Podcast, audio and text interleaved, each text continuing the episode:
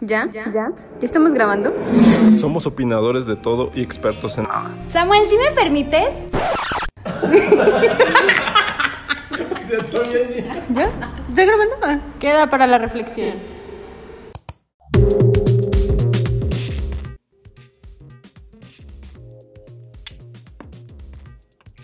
Bienvenido, bienvenida una vez más a esta charla de personas que no somos expertas en nada, pero nos gusta analizar diversas cosas y opinar de todo lo que pasa y acontece en San Luis Potosí, México y el mundo en algunas ocasiones, hasta de deporte sin saber. Yo soy María Medrano y esta noche me encuentro con Samuel Estrada, Leticia Vaca, soy Chiquetzal Rangel. Los mismos de siempre. Esta vez no hay invitados especiales, como nunca los ha habido. Algún día. Para variar.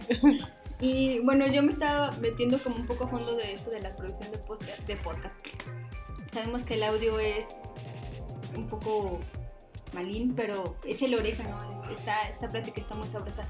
Y ahora rumbo al 25 de noviembre, el día eh, internacional para visibilizar y también luchar contra la violencia hacia la mujer, erradicar la violencia hacia la mujer. Pues el tema de hoy va a ser ese, ¿no? Justamente qué ha pasado eh, ahora que el tema se ha, se ha, vuelto como más global, la gente entra o tiene más conciencia de lo que representa la violencia y el impacto de la violencia hacia las mujeres. Y también un poco sobre los pendientes en esta materia.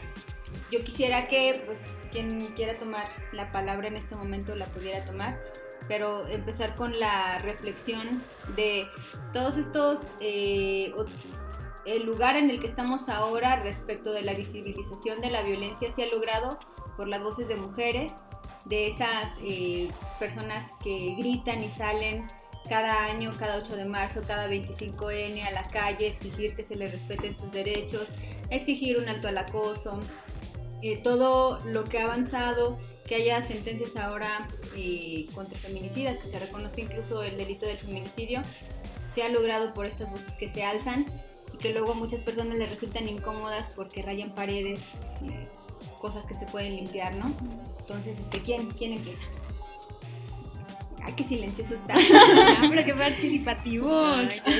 Bueno, pues es que como difícil, ¿no? A la vez, este, mm, como que abordar el tema, porque por una parte, pues sí está como toda esta visibilización que se ha dado, tanto de colectivas, de agrupaciones, de feministas, de, X, en fin, ¿no? Eh, pero también está como mm, todo esto eh, de las instituciones, de procuración de justicia, de eh, tanto del ayuntamiento como a nivel estatal las instancias de las mujeres y yo creo que, o sea, sí, sí se ha visibilizado.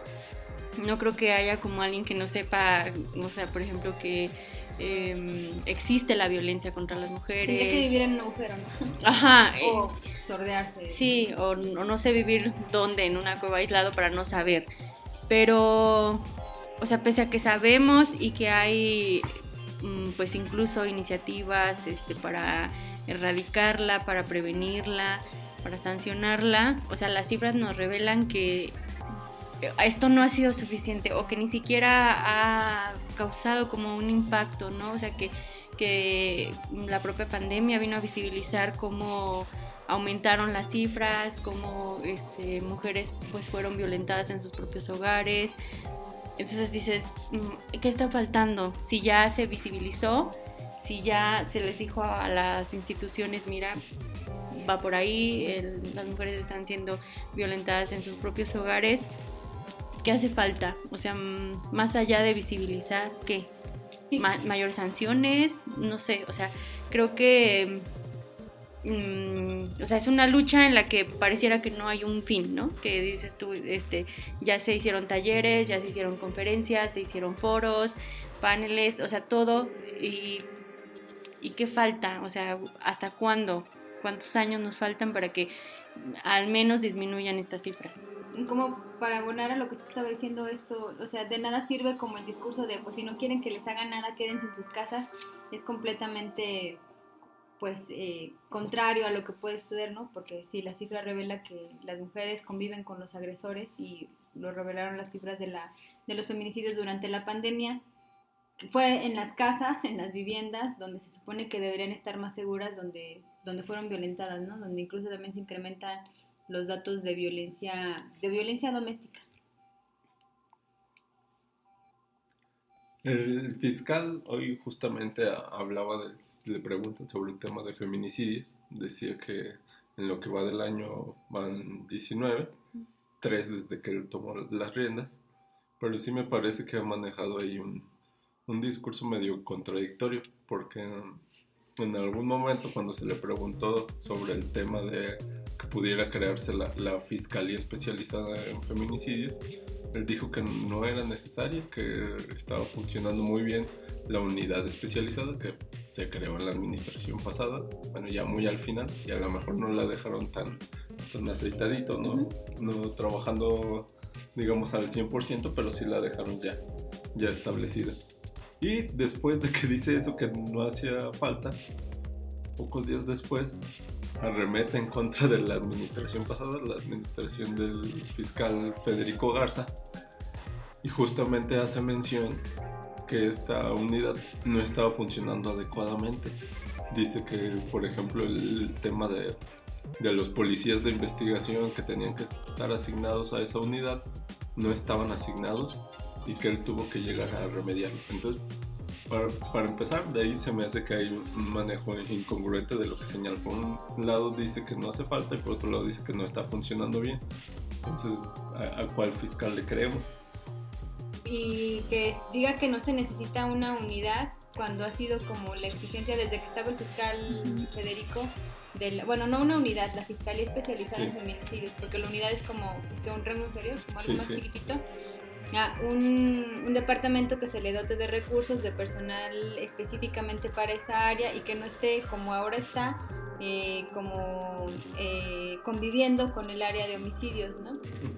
Que es una exigencia de las familias, porque diga que no la necesitan en un estado de, como San Luis Potosí, donde hay seis municipios que tienen violencia, de, bueno, alerta de violencia de género, donde cada vez se, cada año se incrementan más las cifras de de feminicidios, donde cada vez es peor la violencia que sufren las víctimas que, que, bueno, que son víctimas de feminicidio, valga la redundancia, yo creo que es como, como negarse un problema, ¿no? Y además quisiera visibilizar otra cosa que ha ocurrido desde que salió Federico Garza y entre esta nueva administración estatal. Yo no sé si tenga que ver con el cambio de administración o es que el vicefiscal en función, bueno, encargado de despacho no se ha actualizado del tema, pero me parece que ha habido hasta un ocultamiento o que se pretende invisibilizar las cifras de feminicidios, ¿no? Uh -huh.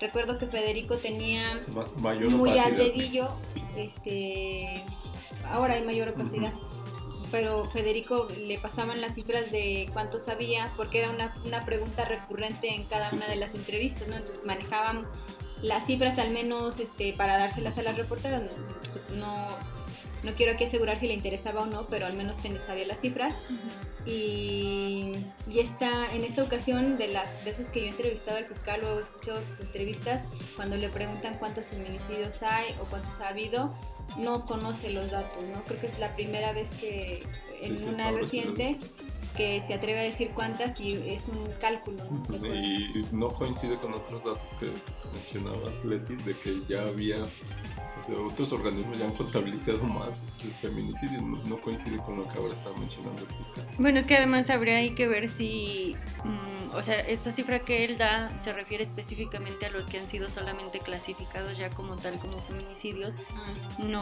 como todas las muertes violentas, ¿no? Faltaría, no, pero... Se, ref se refiere desde todas, porque se refiere incluso a la del día de ayer, que apenas este, eh, empezó la investigación y la empezaron como feminicidio, o sea que ni siquiera está clasificado. O sea que según él habrían apenas sí, 19 muertes violentas, casi, o sea, sin uh -huh. clasificar a uno en feminicidios, no, no coincide. Sí, no, yo creo que no. Pero además yo pienso que sí falta voluntad, porque por ejemplo, eh, las activistas y también eh, funcionarias del IMES mencionaban que han hecho como este contacto con los presidentes municipales, pero que con el presidente municipal de Gilitla, él de plano les negó como la reunión, ¿no? Y entonces a la par mencionaban que hay 14 municipios en alerta amarilla, o sea, que pudieran ya pasar a, alerta de violencia de género. Y a mí eso me parece como preocupante, ¿no? O sea, el hecho de que, no sé, un alcalde eh, para un tema que ha sido muy, pues, serio, decida, pues, al final no, no tener Ni esa reunión. ¿no? Ni siquiera así como de, bueno, eh, vamos a platicar o algo, ¿no? O sea, creo que sí falta voluntad de, pues, o sea, de, de algunos sectores de la sociedad, pero también de las autoridades. Es- eh, Esto me hace pensar, bueno, lo ligo un poco con lo que mencionaba Leti, que a lo mejor ya se ha visibilizado mucho más y las instituciones a lo mejor ya también ha- han tomado el tema y ya no es solo un tema de las activistas que, que siempre han estado ahí, sino que las instituciones se, se han sensibilizado, pero yo veo que también tiene mucho que ver el, el tema de fondo con la impunidad, con que la fiscalía, o sea, la procuración de justicia y después el poder judicial no están haciendo lo que tienen que hacer para castigar a, a los responsables. Entonces, pues cualquier crimen que no tiene castigo, pues evidentemente sigue creciendo, porque no solamente se ha mantenido, sino que últimamente ha crecido la violencia en contra de las mujeres, los feminicidios, y lo vimos ahora con la pandemia. Y suceden los feminicidios porque pueden, ¿no? Porque al final de cuentas no va a haber un castigo y, y el responsable no lo van a capturar. Y si es cierto, ¿no? En cuántas veces, en cuántas manifestaciones no hemos visto que las familias exigen que se les dé pena máxima a los feminicidas y lo que ocurre es que le dan, no sé, cualquier este, sentencia paliativa que no, que no es la pena máxima, pero tampoco me parece que dejen con esa sensación de justicia a la familia, ¿no? Se queda como con la sensación de justicia, aunque se haya detenido al agresor. Pero también... Que eso ya es de los poquísimos Sí, casos. que- casos que han ocurrido, sí. Sí, porque también o los clasifican de otra forma, o sea, como para lavarse de las las manos, personas. claro. No, y precisamente ahorita aquí encontré que van, o sea, semáforo delictivo eh, contabilizó 19 feminicidios hasta el mes de septiembre. Pero ellos, o sea, ellos contabilizan nada más los feminicidios, no están contabilizando las muertes violentas, entonces de ninguna manera Sí. Puede, puede ser una cifra exacta lo que dijo el señor fiscal. Bueno, pensemos en un escenario muy alentador en el que en estos dos meses no ocurrió ningún feminicidio. Que yo creo que... Pero él mismo está No. hablando que ayer. Sí, Bueno, en sí. esta semana hubieron como dos o tres más. Y sé que quienes nos escuchan también hicieron esos ojos de... Bueno, hacia atrás. Sí. ¿no? Él mismo reconoce que desde que entró, que fue en octubre, este, ya hubo tres. Entonces, no, no coincide. Pero hablando un poco de cómo han tomado el tema las instituciones, a mí también me parece un poco que es que se, ha- se hace mucho hacia, exterior, hacia el exterior, pero poco hacia el interior de las propias, de las propias instituciones. Y un tema, creo que es reciente, muy, muy reciente, o sea, calientito, ahora que está haciendo mucho frío, es el tema de lo que ocurre en la instancia, ocurrió en la instancia de los deportes municipal, ¿no? La denuncia de estas mujeres que fueron violentadas por el director de la, de la institución en la administración pasada es que recurrieron a la instancia de la mujer municipal y no se les brindó la atención que esperaban. Entenderíamos que es por un tema como de conflicto de intereses, porque cómo vas a sancionar a tu propia, tu propia sangre, digamos, ¿no? al mismo interior de la institución. Pero paralelamente a esto, aunque no se estaba haciendo como esta labor de protección a estas mujeres en específico, la instancia sí estaba haciendo otra labor de como de buscar que se obtuviera la justicia simbólica para otras eh, madres eh, o familiares de mujeres víctimas de feminicidio. Entonces también está eso como de hacer hacia afuera, pero al interior no trabajar, me parece que ocurre mucho en las instituciones. Yo quisiera ver, por ejemplo, en gobierno, el Instituto de las Mujeres, eh, ahora que se acerca el día, ya dieron a conocer la cartera de actividades que tienen, que son abiertos al público, que son para que haya medios de comunicación eh, reportando lo que se está haciendo. Pero todavía tenemos una Marichuy que está pugnando porque se le devuelva al lugar en el que trabajaba, en donde fue violentada sexualmente por una persona que sigue trabajando ahí. Entonces creo que sí va mucho como con lo que dice Samuel y al final yo creo que vamos a caer en esa misma conclusión, ¿no? La impunidad es lo que permite que todo esto siga creciendo, porque mientras no haya la certeza de que quien violente a una mujer o a cualquier persona va a ser detenida, va a obtener el castigo justo y las personas familiares o la propia víctima va a obtener justicia, no va a pasar nada, no vamos a seguir como en el mismo tema. Y no quisiera cerrarlo porque todavía como que hay muchas cosas que hablar. Por ejemplo, los pendientes que, que están, ¿no? Ya hablábamos de la unidad, bueno, de la Fiscalía Especializada en Feminicidios, pero también me parece que hace falta un, un discurso eh, más orientado al agresor. Creo que se habla mucho de que sí deben ser visibilizadas las víctimas, el impacto, que también me parece que no sé si los medios no hemos podido comunicar el impacto o que no hemos logrado que la gente se interese en conocer, en saber, en de verdad este sentir cuál es el impacto de escuchar a las víctimas, como, como yo creo que muchos de aquí hemos escuchado testimonios y nos parte, ¿no? O sea, te genera un peso saber que la gente ha buscado justicia por cielo, mar y tierra y a años, como el caso de Carla Contigo, ¿no? De, de, que hayan llegado a instancias superiores, de que ya se les haya pedido hacer no sé qué, no sé, que no se haga y no se tenga justicia, pienso que, que entonces a lo mejor estamos equivocando la fórmula, ¿no? Ahí les dejaría para la reflexión, no, esta duda abierta para que me digan qué opinan ustedes. De, de, alguna manera parece como que el, poder, ya lo habíamos platicado, como que te da migajas, ¿no? Así como que Ah. te dora la píldora, así como que ya, ya tienes más acceso, ya, ya estás logrando. Miren las instituciones, tenemos ya presente el tema, estamos bien sensibilizados. Pero el tema de fondo es que no se resuelve nada, sigue ahí. Y ni siquiera, como tú lo dices, al interior de las propias instituciones ponen un alto, no ponen el ejemplo. Y esos son los que han salido a la luz. Sí, Quisiera sí. yo conocer, o ya estaría muy bien que supiéramos cuántos al menos han pasado, ¿no? De ese tipo, como cuántas Marichuy, Sí. cuántas, este, no tengo los nombres de las mujeres que fueron violentadas en la instancia de los deportes, pero cuántos funcionarios como él, ellos, como él hay, ¿no? Y no solamente funcionarios, sino también en otras áreas, porque no consideramos a las agrupaciones civiles como libres de culpa o, o espacios exentos de, de ejercer violencias de alguna forma. No sé, ya no quiero acabar. Sí, pues incluso creo que a lo mejor como una acción afirmativa fue esta posibilidad que se abrió de extender el- la alerta de violencia de género a, un- a más municipios, ¿no? Porque yo recuerdo eh, que se cuestionaba también en la pasada administración qué pasaba con eso, ¿no? Porque las cifras seguían aumentando en casi todos los municipios y seguían solo seis con alerta. Y recuerdo mucho este, que en alguna ocasión pues la respuesta fue es que la propia sociedad lo puede venir y solicitar, ¿no? Los colectivos, este, pero o el o de secretaría de gobierno, yo decía, pero entonces, ¿dónde está como ese trabajo de la instancia de las mujeres, del instituto de las mujeres? Y ahora que se abre como esa posibilidad, digo, creo que al menos se está visibilizando que todo el estado está mal, ¿no? Que todo el estado estamos en alerta, que no solo en seis municipios se requiere atención especial, pese a que a lo mejor haya alcaldes como el de Gilitla que siguen negados, pero al menos se dice, está esa urgencia, no nada más seis en los que ya hay alerta, ¿no? Y luego tenemos casos como otras acciones afirmativas, ¿no? Como lo que ocurre en... ¿En qué facultades? En, ¿La de medicina? Donde sancionan a un alumno Sí, en la por- Facultad de Medicina.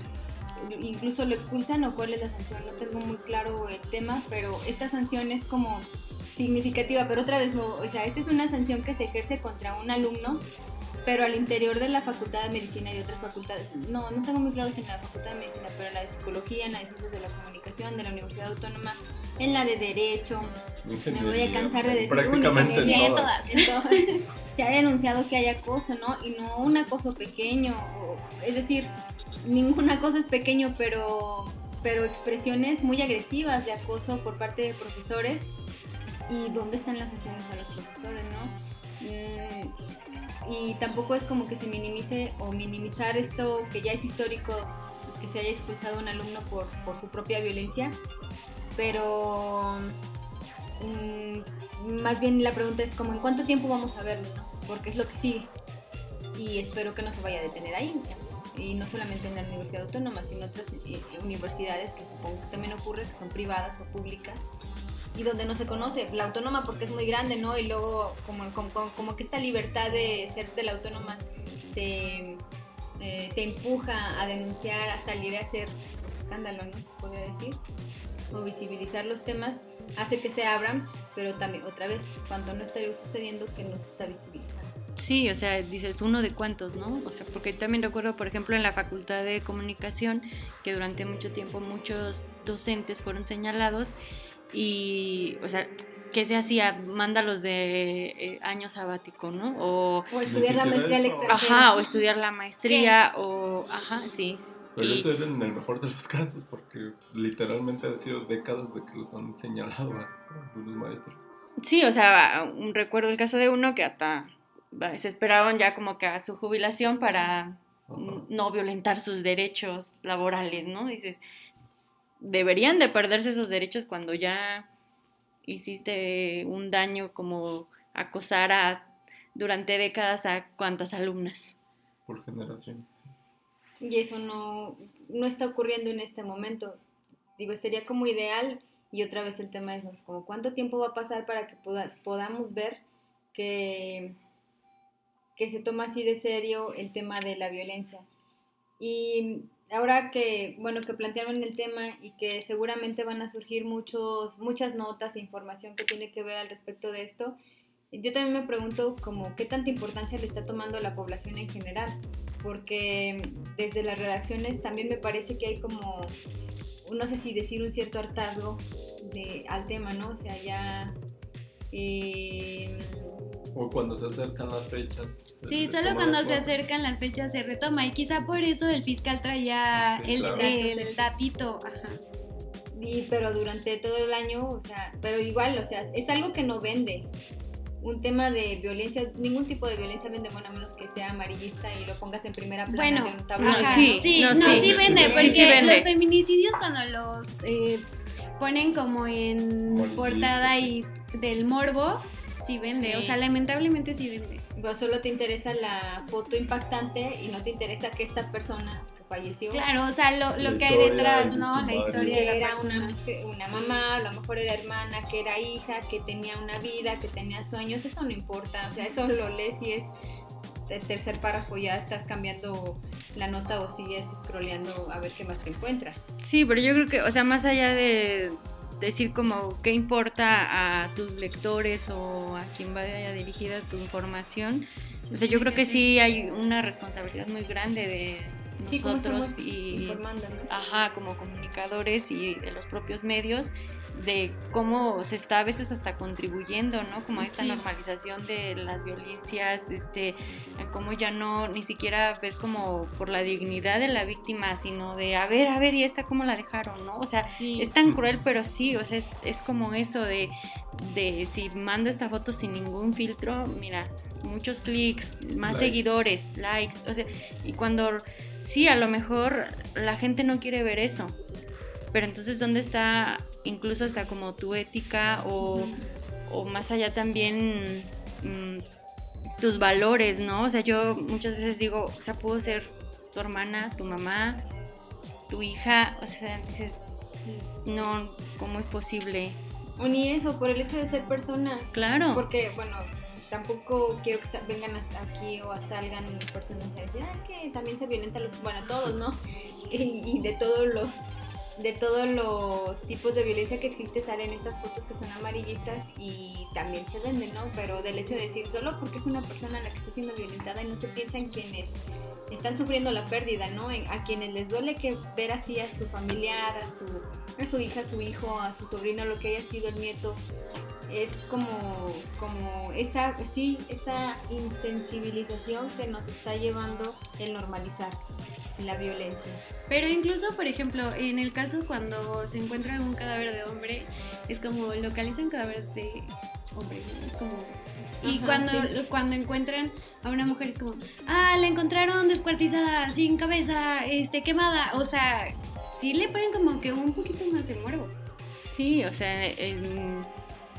se contribuye pues, pues, y a lo mejor ahí es como pensar, a ver, quiénes están detrás de esas redacciones, ¿no? O sea, cuál es como incluso hasta su formación, no sé, si entra como todo esto de la responsabilidad que tenemos y yo creo que a veces no la asumimos como debería de ser y por eso, pues yo lo que quiero es vender y si esto vende, Y, Bien. o sea, yo, yo sí soy de la idea de que si cambiamos la forma en contar las cosas, de todas formas la gente lo va a seguir leyendo.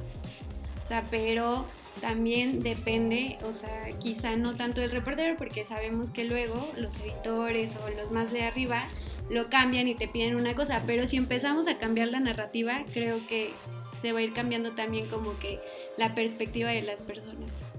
Pero, a ver, yo quisiera como que, que regresáramos como al inicio de... Así que ya nos Ajá, no, no está mal, o sea, creo que abordamos muchas vertientes de este tema, pero regresarnos como un poquito al- a, las acciones, ¿no? Del 25N, este, creo que antes de empezar a grabar comentábamos de cómo, pues incluso instituciones se han como sumado, porque antes era como un tema más de colectivas, de sí, organizaciones civiles, ajá, del propio activismo, pero creo que este año, o sea, yo he visto que ha sido como mucho más lo que se han sumado, tanto instituciones este, políticas como la sociedad, ¿no? E incluso vi por ahí este, de un partido político que me llamó la atención, que dije, ah, qué padre que también desde la política se esté como haciendo algo, ¿no? A lo mejor de momento no se va a tener el gran resultado, pero pues Pero al menos ya te sumaste, sí, es un paso, porque estás invitando a alguien experto a que venga y nos diga, mira, está esta problemática. Pues a mí me parece, mm, creo que ya lo mencionaba, ¿no? Me parece que es importante, que sí se ve, que hay como más interés y no quisiera pensar que solamente es como por, Por olear. por farolear, sí, por hacer ver que están haciendo las cosas bien. Pero a lo mejor sí se está cambiando la dinámica, porque por ejemplo ahora que mencionas, si se invitan a personas expertas y no hacen esto como de vamos a tener un foro sobre violencia contra las mujeres y solamente invitar a hombres, Sí, O no, sea, no. yo creo que ya ahí, bueno, que se tendría que aplaudir que se esté invitando a alguien que sea experta, una persona que sea experta en el tema, y no solamente la opinión de las mismas personas de siempre, ¿no? Que es un paso y que seguramente el año que entra vamos a ver algo mucho más, este, más profundo, y así empezar a ver hasta que toda la gente sepa, eh, no sé, como de, de alguna u otra forma, qué es la violencia contra las mujeres, por qué se tiene que erradicar y cómo puedes erradicarlo, ¿no? O sea, como que al mínimo tengas eh, el conocimiento vago o por cultura general de que hay acciones que pues que no, que simplemente se normalizaron durante mucho tiempo y que no están bien, ¿no? Como por ejemplo la cosa, ¿no? El piropo, el, que no debería llamarse así, que se suman las instituciones, creo que ya mandó un mensaje, aunque sea al exterior, pero otra vez, o sea, que también se mande un mensaje o se haga algo al interior, que no se quede solamente en eso, ¿no? En ser un candil, candil de la calle y oscuridad de la casa. Pero yo también creo que es porque las mujeres hemos ido, bueno, ido ocupando eh, espacios públicos, porque el partido político que mencionas, pues es una mujer que también estuvo como que en su candidatura promoviendo mucho este aspecto como el feminismo, ¿no? Entonces, o sea, creo que eso también ayuda a la dinámica para que se pueda dar esta como apertura o que ampliación, ¿no? De, para llegar a otros públicos. Sí, es cierto, lo decíamos, ¿no? Por ejemplo, en el CEPAC, que llega una persona que es reconocida en lo que decimos que es Feministland, en el activismo feminista en San Luis Potosí, y se nota, ¿no? Porque, por ejemplo, en años anteriores no hubiéramos esperado que hubiera actividades como foros, ¿no? En donde se inviten a personas que son eh, ob- objetos o víctimas de estas violencias en diferentes ámbitos y que abran espacios, por ejemplo, usted lo decía, ¿no? Para un mural o para visibilizar estos temas. En la universidad también está ocurriendo, pero también porque ha llegado eh, personas de esta, digamos, esta ala o que tienen esta, esta lucha como bandera y que se ve que están haciendo cosas y es, supongo que lo hacen en la medida en que se les permite o que podemos hacer pero los pequeños pasitos Claro. poco a poco van a ir dando o, o generando brechas para que se vayan ampliando, ¿no? Como ahora que queremos ver. Pero, o sí. sea, para meter más carriles y que haya cada vez muchas más mujeres participantes y por qué no, o sea, eh, no solo mujeres, personas interesadas en el, en el tema y que estén luchando porque hay un cambio verdadero, ¿no? una educación verdadera, porque creo que el tema, o el centro de todo el cambio va a ser justamente la educación. No, antes de que terminemos. tranquila, tranquila. Hay que, hay que hacer la, un poco la promoción, ¿no? De, del mapa. Ah, pues eh, desde la alcantarilla, desde que inició el proyecto hemos estado interesadas en este tema. Si usted ha revisado nuestro sitio, es alcantarilla.com.mx. Eh, en los derechos humanos, no solamente orientados hacia la mujer, pero es un, la mayor parte del equipo somos mujeres, solo tenemos aquí a la, bueno, no, no eres aliado. Al el integrante. Samuel, que es muy valiosa su, su, colaboración y luego la retroalimentación que nos, que nos proporciona. Eh, pero el tema sí ha sido algo que hemos puesto mucho en el mapa, tanto que eh, hay un mapa eh, que usted puede consultar. Este mapa se pensó como una estrategia de consulta sobre el impacto justamente de la violencia en San Luis Potosí. lo puede consultar a través de la página de la alcantarilla, alcantarilla.com.mx y el mapa se llama Mapa de Feminicidios. Eh, hace un recuento sobre los casos de muertes violentas de mujeres y feminicidios, los que ya han sido eh, determinados como tales. ¿De qué época? De, Del 2018 a, al 2021. a la actualidad. Y pretendemos que sea algo que ustedes puedan observar, quienes nos están escuchando, las personas que tengan algún tema de consulta con eso, que se pueda ver cómo cada vez más eh, espacios de San Luis Potosí se van pintando de rojo y de negro por la violencia, que ya este parece muy normal, pero pero como verlo así, yo la primera vez que lo vi con tantas crucecitas es como es como decir, mm, sí está pasando algo muy feo, ¿no? Y, y, cada vez crecen más y cada vez se mancha más este mapa hasta que esperemos que alguna vez se detenga, ¿no? Entonces usted puede consultar este mapa en, el sitio de la alcantarilla, también puede revisar todas las notas que realizamos con el afán de informarle y con el afán también de cambiar esta visión, ¿no? De, de cómo los medios comunican, porque aquí, pues en la alcantarilla sí el interés es específicamente de derechos humanos y cosas sociales. También si tiene historias que nos quiera contar, puede contactarnos a través del correo. alcantarilla.digital.gmail.com Pero también es un, el mapa también es una especie de memorial. Por ejemplo, el día de hoy, hace tres años, ocurrió el feminicidio de Alejandra. Entonces, ella tenía 27 años y si usted gusta consultar su historia, pues puede también entrar. Sí, también es como una manera de recordar y de no olvidarles, ¿no? Y de decir que ojalá esto que se está haciendo pues contribuya a que obtengan justicia, que no solo sea una simple cifra, ¿no? Porque incluso uno como reportero llega y como reportera llega y le dice a las autoridades, oiga, ¿cuántos? Cuántos, ¿no? Y ellos solo te van a decir 10, 20, 30, pero ¿qué hay más allá, no? Como aquí era Alejandra y tenía 27 años y falleció, bueno, no falleció, la asesinaron. Hace tres años. Asesinaron hace tres años. Si no lo hubieran asesinado, estarían cumpliendo 30, ¿no? Sería contemporánea. Sí, sí, contemporánea también. más tuya que de Sí. pues muchas gracias por haber escuchado este, este capítulo. Esperamos que, lo lleve a la, que le lleve a la reflexión y cualquier queja, comentario, situación, ya o también contribución, ¿no? Que quieran contarnos algo. Estamos en los medios que ya mencionó Sochi. ¿Puede usted regresarle un poquito? si es que llegó hasta esta parte. Gracias por llegar hasta este punto. Nos vemos la próxima. Bye. Hasta la próxima.